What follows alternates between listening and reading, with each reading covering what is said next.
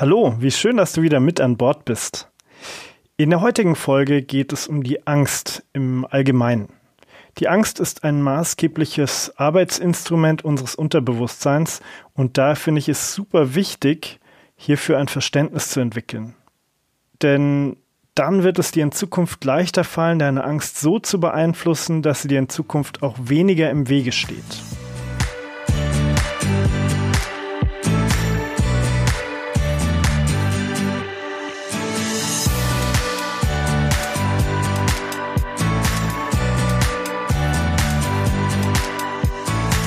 Mein Name ist Christian Spür und ich helfe Machertypen, ihre Sinne zu schärfen, um alle Chancen wahrnehmen zu können und natürlich ihre Angst zu überwinden, um dann auch in die Umsetzung zu gehen. Ja, dann legen wir doch mal los. Also Angst, was ist das und ähm, was sind die Tücken und was ist das Gute an Angst? Ich will in dieser Episode, wie gerade eben schon gesagt, wirklich erstmal so ein bisschen die Definition, meine Ansicht über Angst äh, erklären. Warum? Weil das dann für alles, was danach kommt, äh, nicht ganz unwichtig ist, das zu verstehen.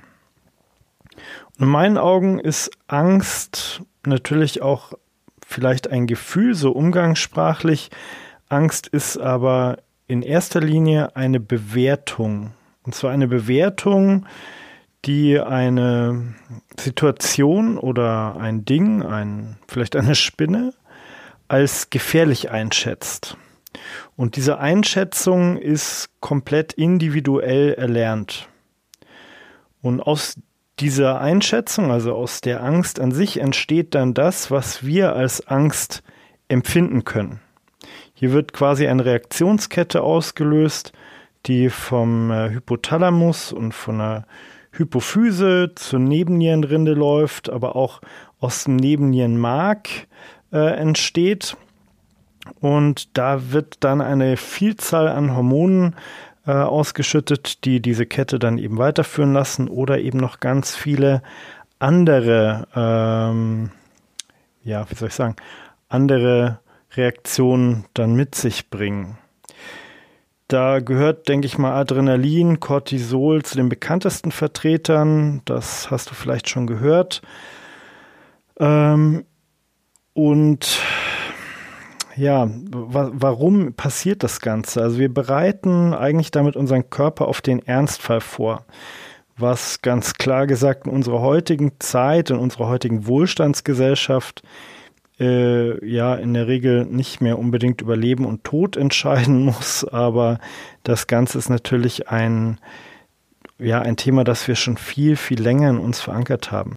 Die krasseste Form der Angst, klar, ist äh, die Todesangst. Die sollte uns äh, in der Phase der beruflichen Neuorientierung allerdings nicht so oft begegnen. Ähm, hier gibt es natürlich ganz andere Ängste, die in diesem Kontext oder andere Abstufung, die uns hier vielleicht mal erwarten.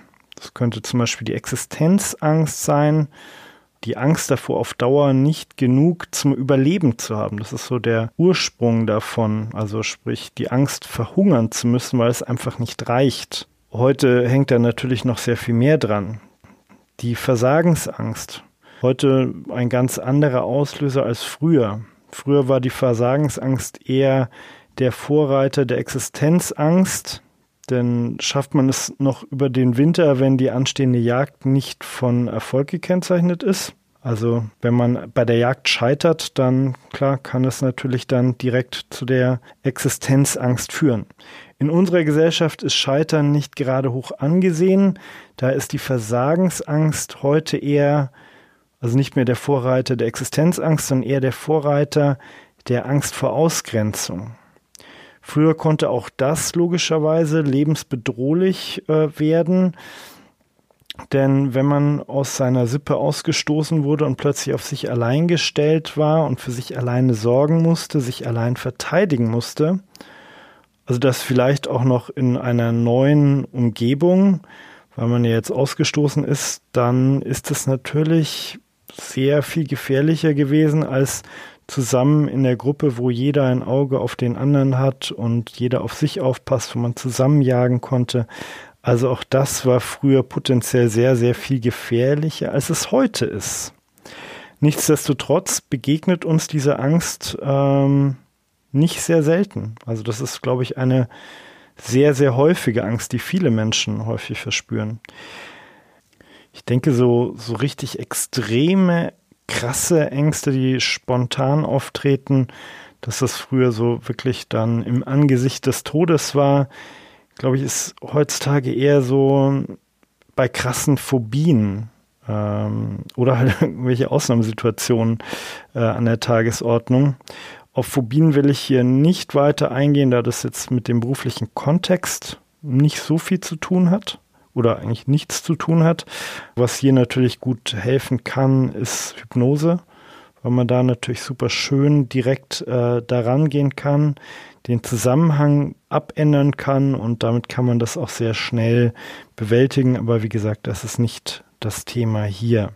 Ja, schauen wir nochmal ganz kurz, was passiert denn bei einer krassen Angstsituation? Ich habe ja schon gesagt, es werden Hormone ausgeschüttet und die haben dann zur Folge, dass zum Beispiel die Herzfrequenz steigt.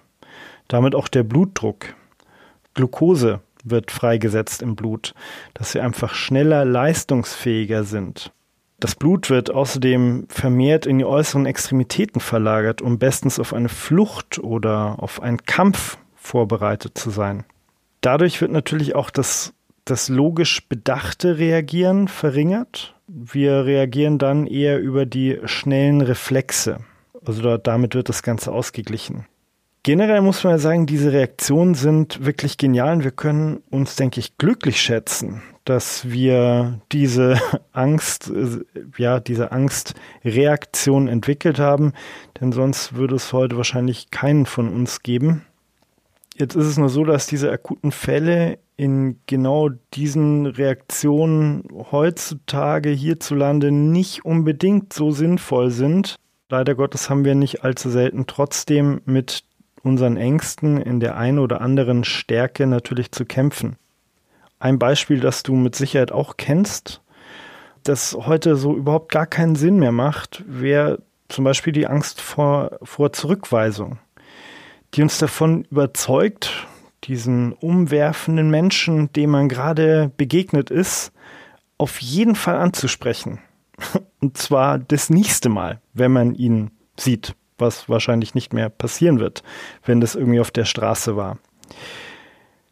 Die Angst vor dem Versagen zum Beispiel auch, die uns genau im entscheidenden Moment vor versammelter Mannschaft ein Blackout und damit auch einen schön peinlichen Moment vor versammelter Mannschaft bescheren kann, da uns das Blut gerade aus dem Kopf gewichen ist. Dafür sind wir dann natürlich bestens vorbereitet für die anstehende Flucht äh, vor lauter Scham, denn das Blut sammelt sich ja wie gesagt dann schön in den Beinen, in den Armen etc. Kämpfen werden wir da wahrscheinlich nicht.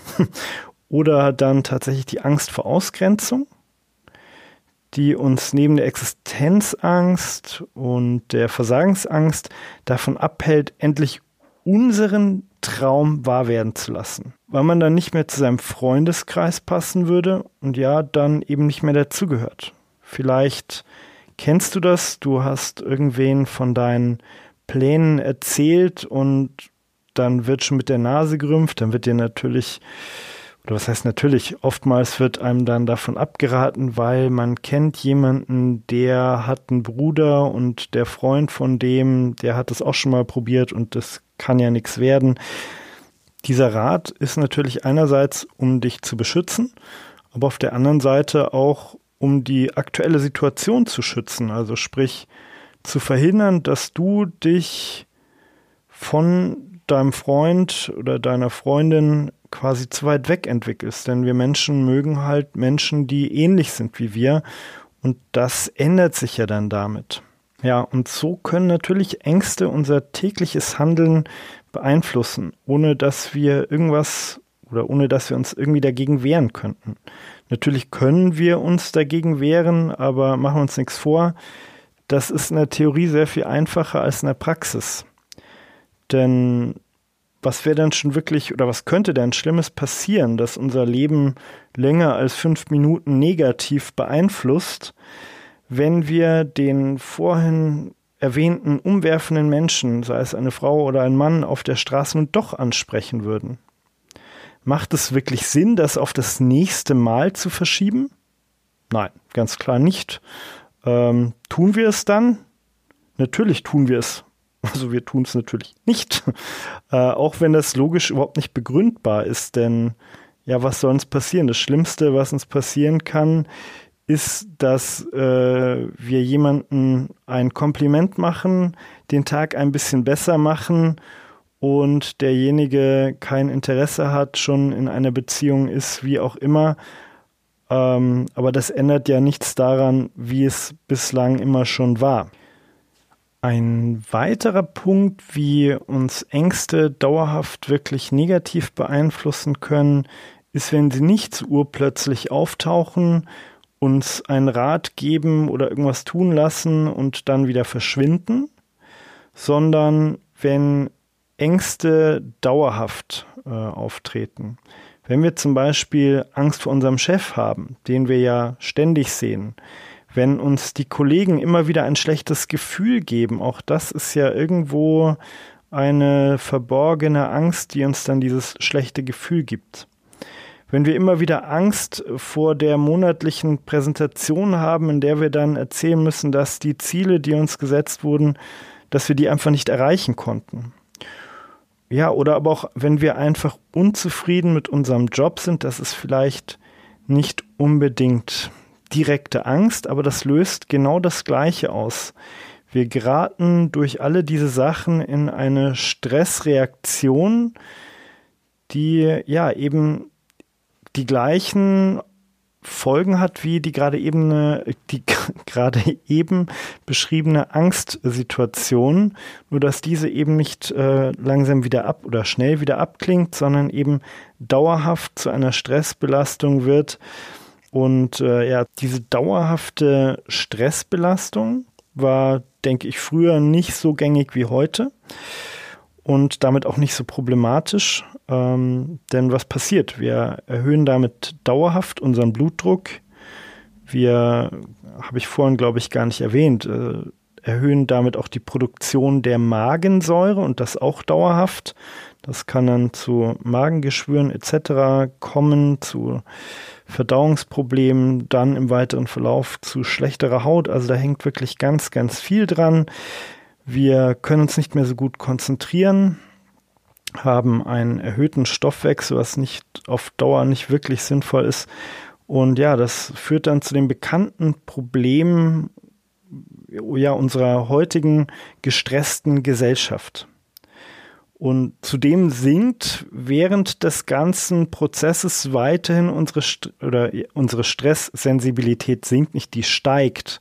Damit sind wir dann auf Dauer eben noch empfindlich und das Ganze wird zu so einem leichten Teufelskreis. Diese Schutzfunktion, die ja eigentlich unser Leben retten soll, macht in unserer heutigen Gesellschaft, wie gesagt, nicht mehr so viel Sinn, weil wir halt einfach nicht mehr so viel lebensbedrohliche Situationen erleben. Jetzt ist es so, das Beispiel mit der hübschen Frau oder dem hübschen Mann, das macht ja überhaupt gar keinen Sinn, weil zu verlieren haben wir eigentlich nichts, gewinnen können wir sehr, sehr viel. Und da sieht man, wie ausgeliefert wir unserer Angst tatsächlich sind. Ja, und da wird es dann auch spannend, denn warum sind wir unserer Angst so ausgeliefert? Woran macht unser Unterbewusstsein fest, ob wir jetzt Angst bekommen oder nicht? Also sprich, ob eine Situation Stress auslöst oder eben nicht. Zu Beginn hatte ich dir schon gesagt, dass meine Meinung dazu ist, dass Angst eine Bewertung ist, die jeder individuell für sich erlernt hat.